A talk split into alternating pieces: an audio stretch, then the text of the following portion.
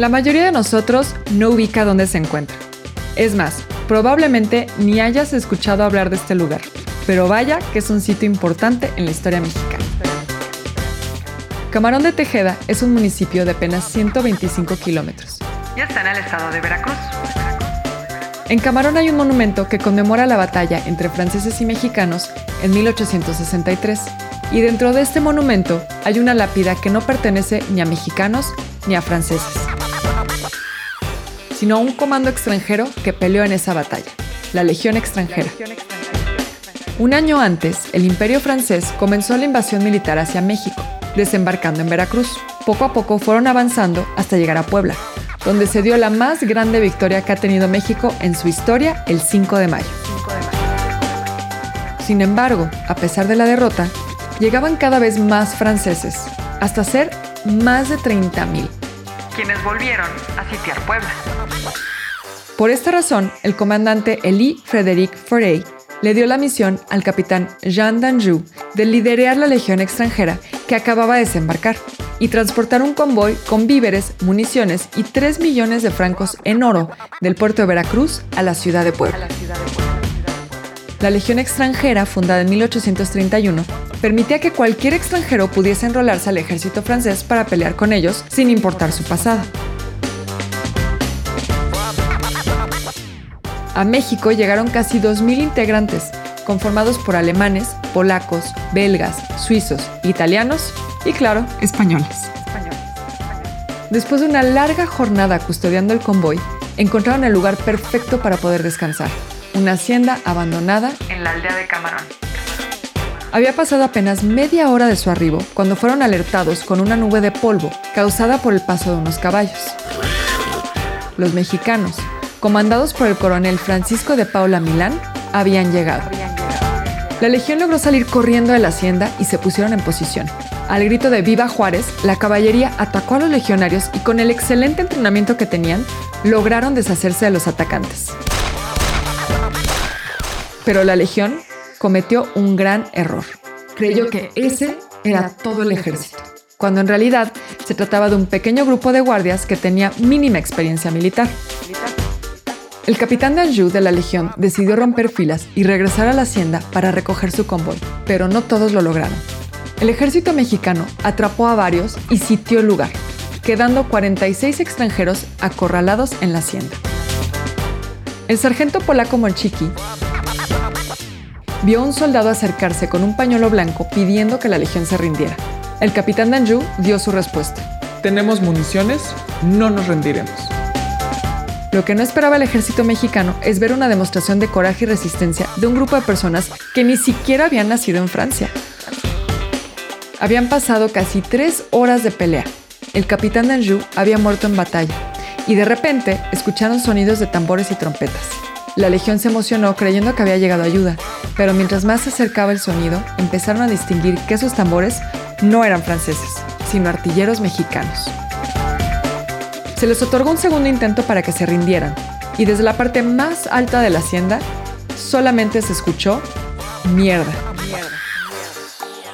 Esta vez, el ejército mexicano sí logró entrar a la hacienda y causó más bajas, pero no las suficientes.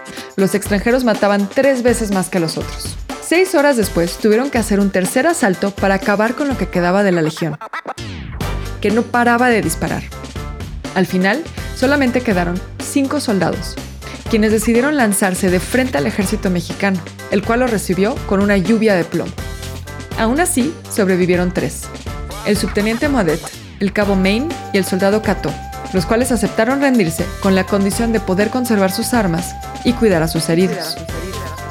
Los relatos cuentan el horror en los aspectos sangrantes y los uniformes completamente desgarrados. El coronel Milán solo pudo decir, Estos no son hombres, son demonios. Cada 30 de abril, representantes de Francia y México viajan hasta el pequeño poblado Camarón, izan las banderas y rinden homenaje a los caídos en esa batalla.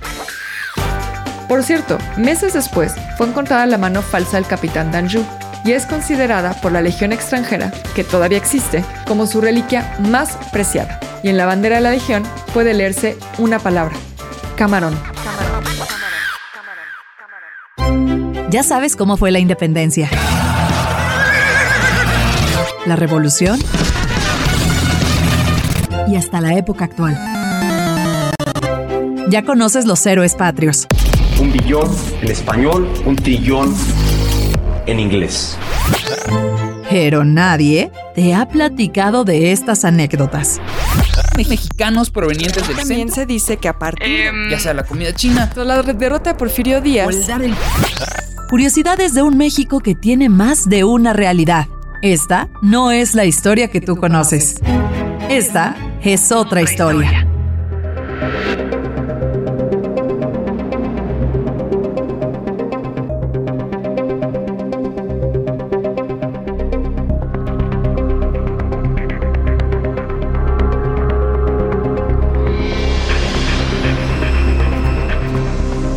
tal? Bienvenidos a Esta es otra historia. Yo soy Beca Duncan.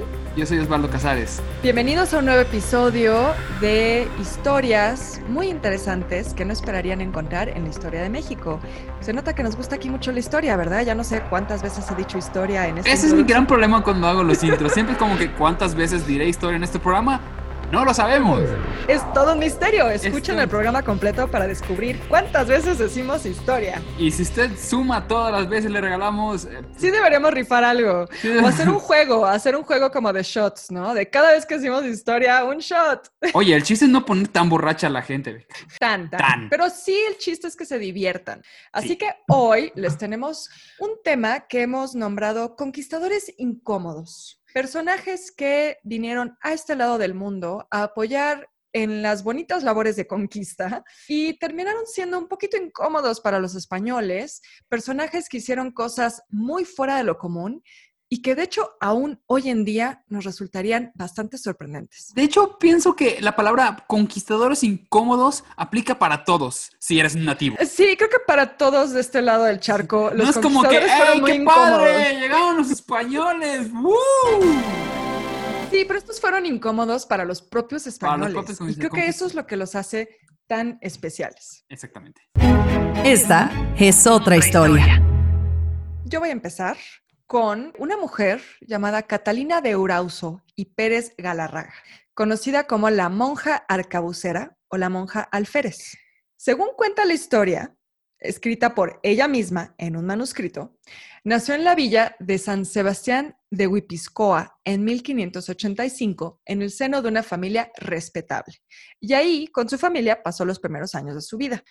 Después, en su juventud, ingresó al convento de San Sebastián el Antiguo, que era de monjas dominicas. Ahora, esto no era nada nuevo en la época, digamos, no era nada fuera de lo normal. Ahora nos resulta un poco sorprendente, creo, que alguien entre a un convento, pero en ese momento era muy común para las mujeres que no eran primogénitas. O sea, de cierta manera, Catalina era como la segundona en la familia, porque al no ser primogénita, no iba a heredar. Y eso también eh, convertía a las mujeres como en prospectos menos atractivos para el matrimonio. ¿no? Entonces, Ok. O sea, tenía es que todas la- las de perder.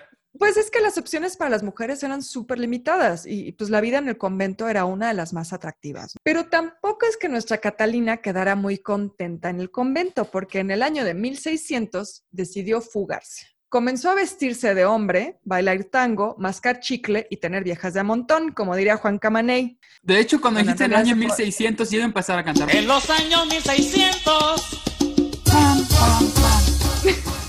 Pero bueno, qué bueno que no. Qué bueno que no hice Sí, eso. bueno, estaría maravilloso. Sería, bueno una que no gran historia esa- para que- que contar no con ese ese estúpido chiste. Es, creo que estamos haciendo chistes muy estúpidos en general. Bienvenida al Este- resto de mi vida. Bueno, a ver, ok, no fue tan así, pero sí podríamos decir que se deschongó, ¿verdad? Porque se cortó el cabello y se bautizó como Francisco Loyola. Con esta nueva identidad se embarcó hacia el Nuevo Mundo en 1603, aunque también hay que decir que no era tan nuevo, ¿no? O sea, a ver amigos, estaba ahí desde la Pangea. Bueno, ¿qué pasó con nuestra Catalina? En Sevilla se encontró con un capitán vizcaíno que eh, se iba a embarcar hacia las Indias, como nos decían en esa época, y dijo, pues jalo. Ya en América se unió al ejército español que luchaba contra el Alonso Ibáñez en Potosí y los indios araucanos en el norte de Chile. Ahí fue donde se ganó el título de alférez en su compañía. A ver, primero que es alférez, porque como les digo, era, era la monja alférez, así se le conocía. Alférez viene del vocablo árabe faris. Básicamente se puede traducir como caballero. Esto derivó en, el árabe hispánico alfaris. Básicamente era el oficial que eh, dispone de la graduación inferior. Su hazaña chilena la narró ella misma, porque como les digo, ella dejó una autobiografía donde cuenta todas sus aventuras. Y bueno, se los leo rápidamente, aunque consideren que es español antiguo y quizá eh, sea un poquito complicado. Ahorita lo traducimos. Tomaron y asaltaron los indios de la dicha Valdivia. Salimos a ellos, pero llegándoles la vez última socorro, nos fue mal, y nos mataron mucha gente, y capitanes, y a mí alférez, y se llevaron la bandera. Yo, con un mal golpe en una pierna, maté al cacique que la llevaba, se la quité y apreté con mi caballo, atropellado, matando e hiriendo a infinidad. a infinidad. Pero malherido y pasado de tres flechas y de una lanza en el hombro izquierdo, que sentía mucho. En fin, llegué a mucha gente y caí luego del caballo. Curáronme y quedamos ahí alojados nueve meses. Al cabo de ellos, mi hermano me sacó del gobernador la bandera que yo gané y quedé alférez de la compañía de Alonso Moreno. Finalmente había una bandera, ella como que logró conseguir la bandera, mató a mucha gente y le dieron el título de alférez. Eso es lo único que necesitan saber, es que le dieron el título de alférez por sus hazañas en Chile contra los nativos y algunos otros que se estaban sublevando. Oye, pero era como Mulan en el hecho de que nadie sabía que era Ah, mujer. ahí te va, ahí te va, justo. Hasta ahí nadie sabía que era mujer. También dicen que en parte su constitución física le ayudaba a no aparentar ser mujer. No sé exactamente qué quieran decir por eso. Me No imagino soy hombre, que no voy a decir que diciendo que, era una mujer de, de mucha carnosidad, me parece. La gente hasta ahí no sabía que era mujer. Para esto también es importante decir que no todas sus actividades en tierras latinoamericanas fueron tan heroicas. Una tarde de 1609 en Perú se involucró en una pelea por un juego de cartas, que era uno de sus vicios preferidos. Y pues se le fue tantito a la mano e hirió de muerte al alguacil que iba a detenerla. Así que se refugió en el convento de San Francisco, que de hecho era una práctica muy común en la época. Siempre que había un muertito, la gente iba y se refugiaba en los conventos de San Francisco. En Perú también es un momento importante en su vida porque ahí tiene un enfrentamiento en el que sufrió una herida grave. Corría el riesgo de ser ejecutada y fue así que tuvo que confesar su sexo biológico en una entrevista con el obispo Fray Agustín de Carvajal, esto ya en 1620. Esta confesión eh, ante el obispo, pues podemos imaginar que le conflictaba mucho, ¿no? Ella estaba arriesgando muchas cosas al, confesar eso, pero resultó mucho mejor de lo que pensaba, porque eso le otorgó como más credibilidad y admiración en realidad en los dos continentes, porque ahí también eh, no solo confesó que era mujer, sino que confesó que era monja, que ella había estado en un convento, que era monja, que por lo tanto era casta, ¿no? Casta y pura. Y entonces eso es lo que también le dio muchísimo reconocimiento y ahí fue cuando le empezaron a llamar la monja alférez. Después de todas esas aventuras, al otro lado del charco, regresó a España y se entrevistó con el mismísimo rey Felipe IV. Él le concedió una pensión de mérito por sus servicios militares. Aprovechando, también fue recibida por el Papa Urbano VIII, de quien obtuvo una dispensa para vestir de hombre el resto de su vida. Así que bueno, la iglesia O sea- del siglo XVII nos salió mucho más progre que la actual iglesia, ¿no? O sea, te permito draguear, digo, porque no estamos infiriendo si era, si le gustaba ser eso, no sabemos si se identificaba. Pero como pues hombre, ¿no? es como que eh, es la primer, la primer drag certificada por el gobierno. por el, Por el, por- por gobierno, el por el gobierno y por el Vaticano. Eso es Doble. bastante fuerte, ¿no? Progres. Esto también es interesante, porque en esa época las mujeres eran vistas como débiles físicamente y la verdad, seamos honestos también mentalmente, ¿no? Se creía que las mujeres no podían tomar sus propias decisiones. Pero a pesar de eso, su autobiografía fue publicada y reproducida con muchísimo interés, que pues obviamente sorprende porque su vida claramente rompía con todos los estándares de cómo debía portarse una mujer de bien. Pero obviamente no a todos les parecía que la gente estuviera tan fascinada por sus aventuras. Entonces también era común que al hablar de ella se citara el Antiguo Testamento, específicamente donde dice, no llevará la mujer vestidos de hombre, ni el hombre vestidos de mujer. ¿no? Ah, la clásica. Biblia. Pero a pesar de eso, eh, Catalina Arauzo logró mucho reconocimiento, como les decía, y es que también tiene que ver con que sus actividades se llevaron a cabo en ámbitos que eran fundamentales para el dominio y mantenimiento de la corona española, o sea, el comercio y el ejército. O sea, no olvidemos que finalmente nuestra monja combatió contra indígenas e insurrectos. Todo esto, seguramente ya se están preguntando, ¿qué tiene que ver esta monja con México? Porque ya les hablé. Pues yo ya más o menos ya estoy oliéndolo. Ya dijiste Carlos España. IV, ya Bueno, dijiste. pues no, por ahí voy. Resulta que nuestra monja alférez pasó sus últimos 20 años de vida en la Nueva España. El 12 de julio de 1626 se le concedió un permiso para trasladarse a nuestras tierras, pero le pusieron una condición. Aunque pidió viajar vestida como hombre, le recomendaron que lo hiciera vestida de mujer. Entonces, bueno, tampoco es que les No. encantara que se vistiera de hombre, ¿verdad? Llegó a la Nueva España en enero de 1630 Pero es que, perdón, imagínate que digas, oye, pero vístete de mujer, porque allá en la Nueva España todo se porta muy bien, son muy. es que ahí todavía no te conocen, ¿no?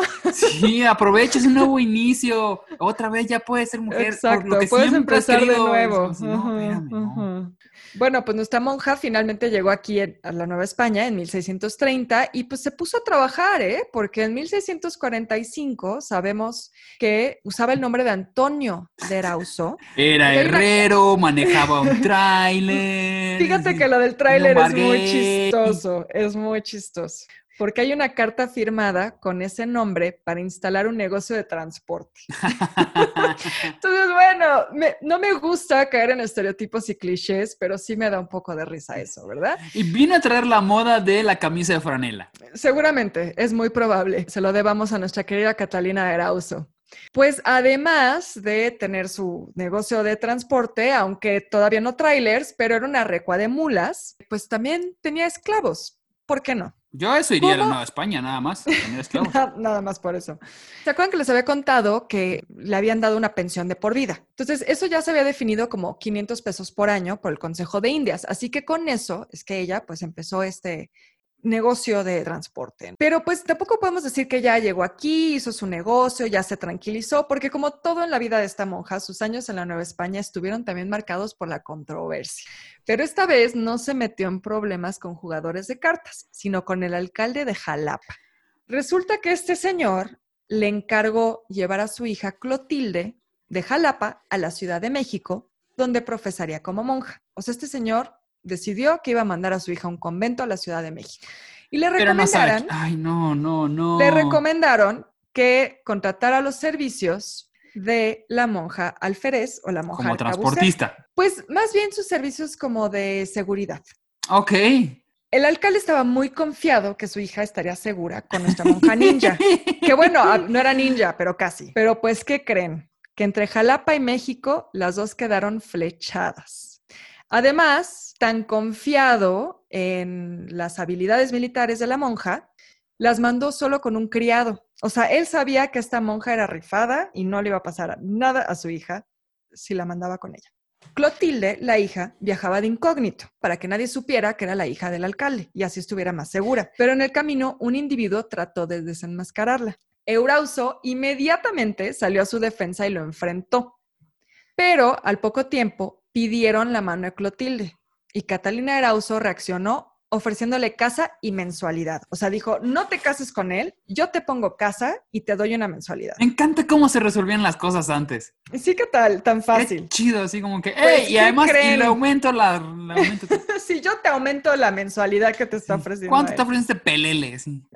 Pues a mi pobre Catalina que me la batean con todo y que arriesgó su vida por Clotilde. Ya sospechaba, no, seguía sin sospechar el, el- el cal- alcalde. Clotilde finalmente, les digo, decidió casarse con el joven y la verdad es que Catalina Erauso se lo tomó bastante bien porque durante algunos años visitó a la pareja de manera amistosa varias veces. Pero actualmente, como amiga, como amiga. ¡Claro! ¡Claro! sí, Una vieja amiga visitando claro, vieja a- a- amiga. A la chica que Claro que acompañó. sí, es ¿no? más, te acompaño otra vez al de aquí a, a Yo te llevo a donde tú llevo. quieras. Oye, qué buena idea. Yo súper sí lo hubiera dejado. Sí, claro. Obviamente, pues después de un tiempo, pues la Cleoti dijo, ¿sabes qué? Córtalas. Y seguramente es porque le preocupaba levantar sospechas en una sociedad tan conservadora. Esto es 1600, no del año Ajá, 2020. Exacto.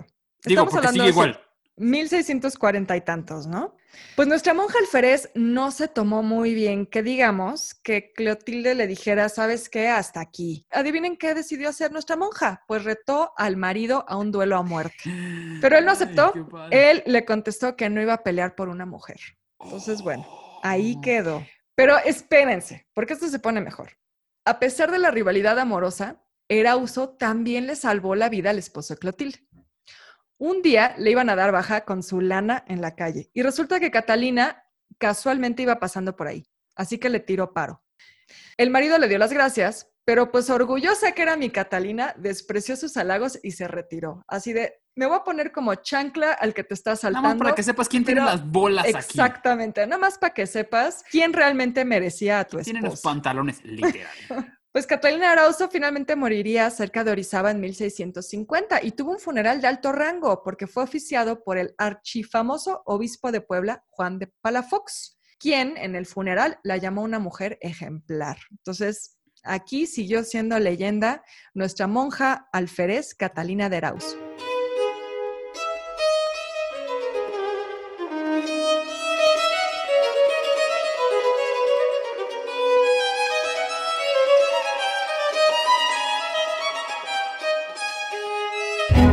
Esta es otra historia. Pues fíjate, Beca, que yo te voy a platicar sobre el primer Euro hippie mexicano y la versión de Danza con Lobos también mexicana. Todo está mezclado aquí. Te voy a platicar. Y además se podría considerar casi, casi una parte mi paisano, pues casi mexicano. Es una historia muy larga, pero el chiste es que voy a hablar de Gonzalo Guerrero. Órale, es una gran historia. Años antes de que Hernán Cortés iniciara con la conquista de Tenochtitlán, hubo un primer personaje que se convertiría en el padre del mestizaje. El primer güey que dijo, órale, sí me aviento con una mallita, fue este güey.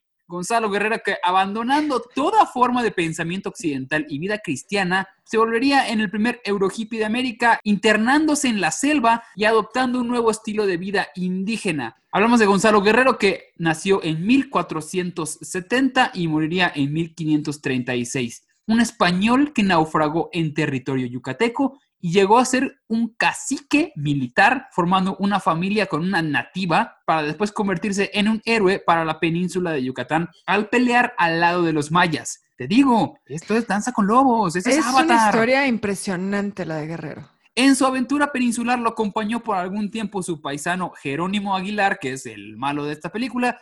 Ambos correrían suertes muy distintas, pero su historia nos refleja parte del proceso de aculturización y mestizaje. Conoceremos ahora un poco más sobre Gonzalo Guerrera, que fue llamado también el renegado por los españoles que lo conocieron. Es como doblaje noventero. Además,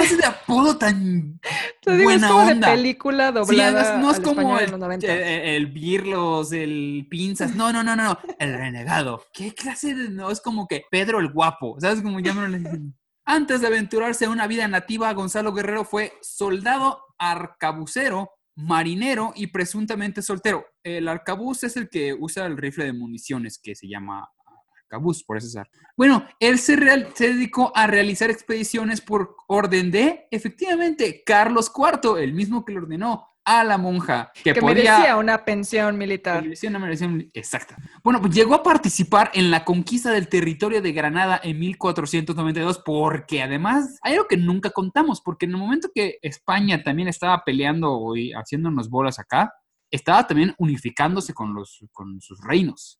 O sea, lo que hicieron los reyes católicos igual fue reunir todos los reinos que habían en ese tiempo en España y lo- para convertirse en una nación. A los 41 años, en 1511, con toda una larga experiencia en las armas y viajes marítimos, Gonzalo fue designado a una misión junto con otro grupo que consistía en viajar a la isla española, territorio del Mar Caribe, que actualmente acoge a Haití y República Dominicana, en la ciudad de Darién, que sería una de las primeras ciudades fundadas en América, ubicada muy cerca del istmo de Panamá. Saliendo de la ciudad al tercer día de la embarcación, una tormenta azotó el barco, haciéndolos que éste se hundiera, logrando sobrevivir solo 20 tripulantes en una balsa de remos. Estamos hablando de que esto es antes de Cortés. Bueno, ¿y qué pasó cuando naufragaron? Gonzalo Guerrero y Jerónimo de Aguilar se encontraban dentro de estos afortunados, muy entre comillas, sobrevivientes, porque la mitad de ese grupo se iba a morir de hambre y de sed hasta que la balsa donde viajaban logró llegar a la península de Yucatán, que antes la península de Yucatán abarcaba hasta Belice. Una vez que desembarcaron el resto de los navegantes, fueron capturados por nativos de la región sin poner ningún tipo de resistencia por la debilidad y hambre de varios días Sí, de naufragio. no, Era como, imagínate. sí, carnalito, yo, pero dame algo de tragar sí, y tomar flojito y porque- cooperando. lo ¿no? que sea. Para buena fortuna, Gonzalo y compañía fueron alimentados por sus captores, pero para desgracia comenzaron a darse cuenta que algunos compañeros habían sido sacrificados y empezaron a dudar de la procedencia de sus alimentos. ¿no? Ay, qué horror. no, Para evitar no. el mismo destino, los prisioneros restantes escaparon. Los sobrevivientes llegaron a un lugar llamado Chamaconda, donde un cacique los tomó a su servicio, convirtiéndolos en esclavos, pero al menos ya no se estaban tragando entre ellos. Solo Gonzalo Guerrero y Jerónimo de Aguilar sobrevivirían durante este peregrinar, ya que ambos fueron intercambiados entre caciques indígenas hasta llegar con los nativos de Chactemal. Y si te suena, es porque es actualmente Chetumal. Mm, De hecho, claro. si vas a Chetumal, hay una estatua uh, decentemente grande, porque pues Chetumal no hay nada grande, de Gonzalo Guerrero. Me encanta cómo eres de Mérida, pero te burlas de Chetumal. Ah, pues, por supuesto. O sea, O sea, por Dios. por supuesto, Chetumal es la debería ser la burla del país. Perdón, Chetumal, pero hasta ustedes se ríen de ustedes. No, no, no, nuestro Shelbyville todos sabemos que es Campeche.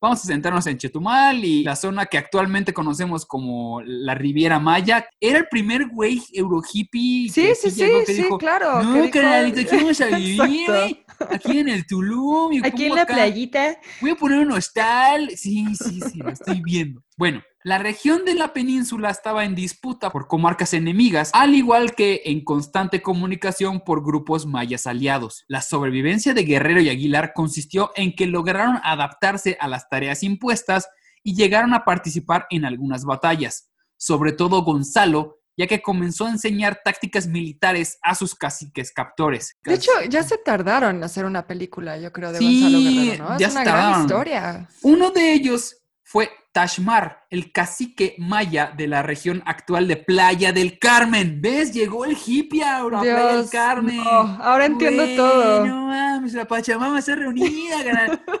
Bueno, él rescató a los dos prisioneros que seguían realizando trabajos forzados.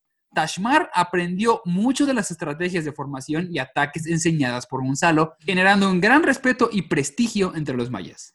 Ok, hay una importante diferencia entre Gonzalo Guerrero y Jerónimo de Aguilar. El primero comenzó a adaptar sus costumbres a los mayas, mientras que el segundo nunca abandonó sus dotes cristianos. ¿Por qué? Porque el señor era un diácono, un clérigo Sí. católico. El güey se Sí. dedica a bautizar y Yo todo creo que eso. también es, eso es fundamental para entender las diferencias entre los dos, ¿no?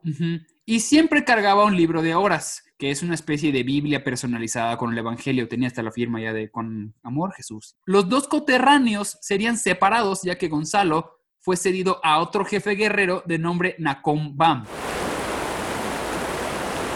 Durante una excursión, Nacom Bam y su subordinado Gonzalo cruzaron por un río cuando un caimán atacó a su jefe.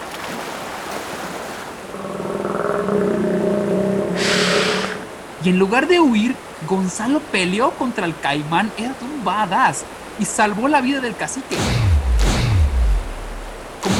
Recompensa por su hazaña, le fue entregada su libertad, mejorando su condición de esclavo a guerrero maya. O sea, ya no era pipitilla, Ok. ya era de los chidos.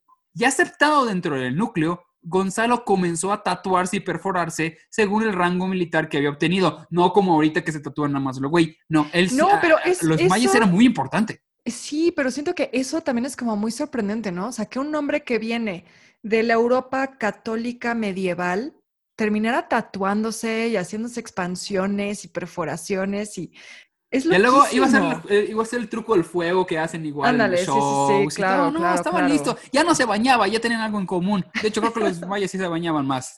Pronto se casaría con una de las mujeres más importantes de la región llamada Ischel Khan, con quien tendría tres hijos. Entonces son los primeros mestizos del continente americano.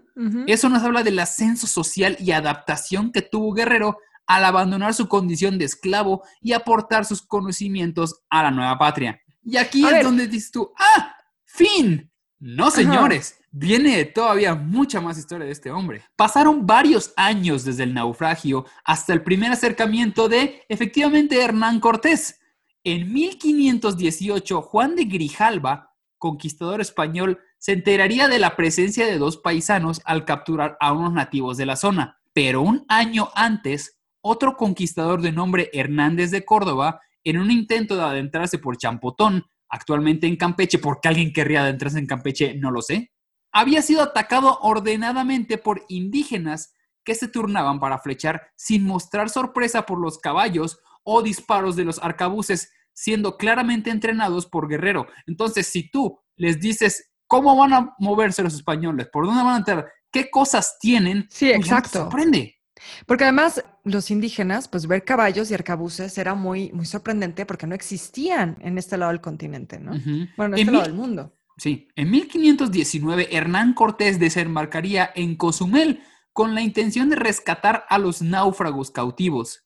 Por medio de mensajeros indígenas, Cortés enviaría cartas para los españoles y regalos para los caciques superiores. Jerónimo Aguilar no pasó la misma suerte que Gonzalo. Él no dejó su condición de esclavo y seguía realizando trabajos forzados. Entonces, cuando le llegó eso, dijo, no manches, ya la No, hice". bueno, sí, claro. Tampoco abandonó la fe católica, incluso era objeto de burlas por los nativos que disfrutaban molestarlo. Es como, "Ah, ese güey cree en una madre que es un señor que se murió y al tercer día resucitó. De hecho, el historiador Fernando Benítez, en su libro La ruta de Hernán Cortés, describe un poco la personalidad y desventuras de Aguilar, porque sí la pasó muy mal. Decía, Jerónimo Aguilar no tenía vocación de náufrago. Desde el principio se resigna a no ser otra cosa que esclavo. Es como que, pues ya, pues ya es lo único que hay, ya ni ¿Quién- modos. a ver, pero ¿quién tiene esclavo. vocación? O sea, ¿quién dice tengo vocación de náufrago? Él lo tenía. Él no, cumplía más bien es cómo te adaptas, ¿no? ¿Cómo te adaptas a las circunstancias? Sí, no, pero creo que ese güey sí dijo, bueno, sí, ya esclavo, ya lo que sea, ya.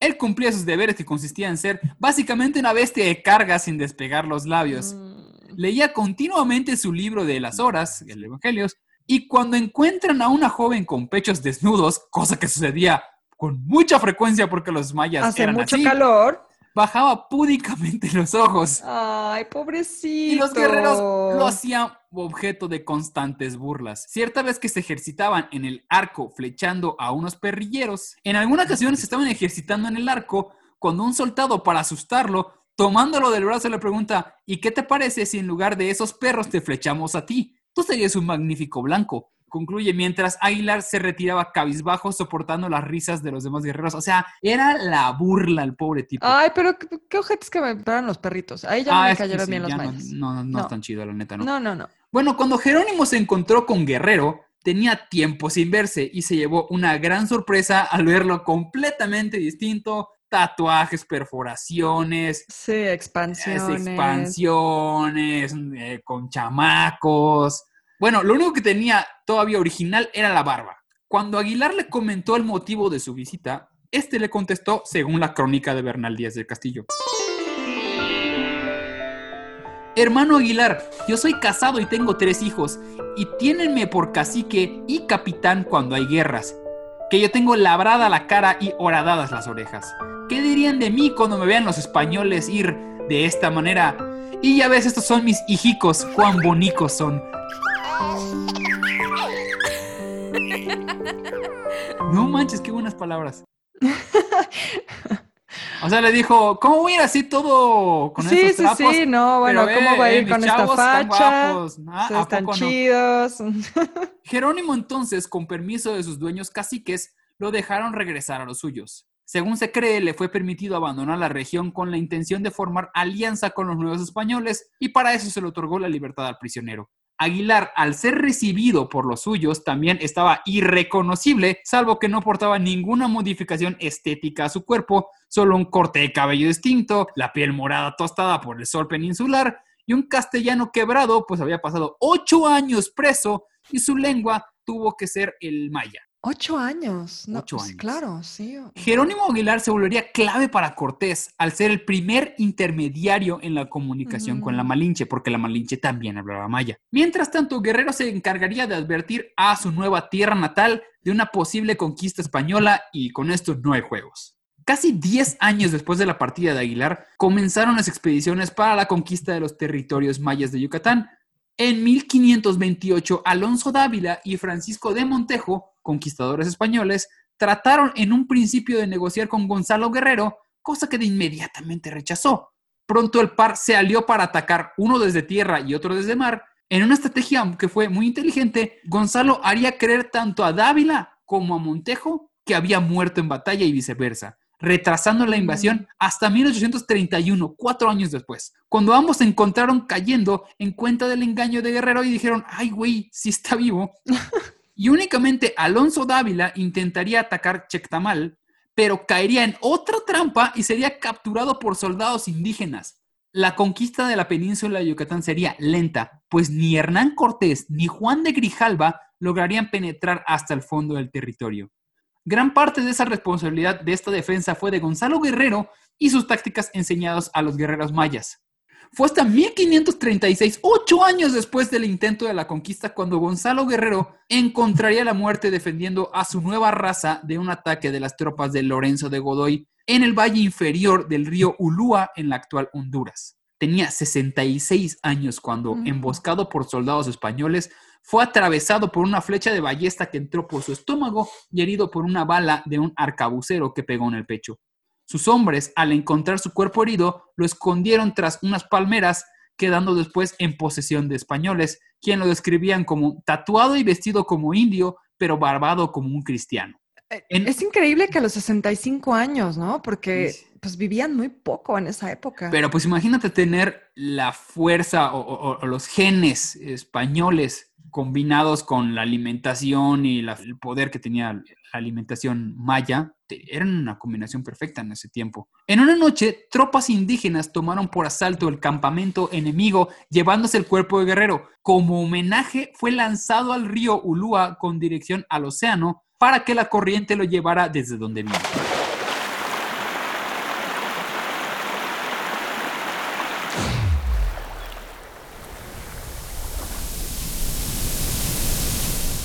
En su legado es considerado un héroe para Yucatán y las zonas que defendió, siendo prueba evidente del mestizaje indio, que era un español sin pretensiones de conquista. Quedan dudas sus razones por las cuales escogió cambiar de estilo de vida y su desapego a las costumbres cristianas. Si lo comparamos con Jerónimo de Aguilar, que era un ferviente católico, Guerrero quizá tuvo intenciones más de aventurarse a conocer lo nuevo. Por algo era explorador marino. En cambio, Aguilar tuvo intenciones de colonizar y mostrar la fe de Dios. Quizá Guerrero encontró en el estilo de vida maya menos presión y estrés que la vida castrense occidental explorando territorios desconocidos. Otras teorías apuntan que Chance era judío y pues no le importaba mucho que los... Ah, bueno. ¿no? Eh, por lo Eh, que eso- eso fácilmente... podría tener sentido, también, sí, sí, por lo que fácilmente se desprendió de la fe católica o quizás solamente se desprendió de lo material para ser un completo hippie y casarse con una maya. No sé, también podría ser síndrome de Estocolmo. Sí, pero pues creo que es una gran historia sobre cómo, Oh, claro, sin duda. cómo Hollywood nos robó esa idea sin que se den cuenta. Sí, yo insisto en que una película de Gonzalo Guerrero ya hace falta.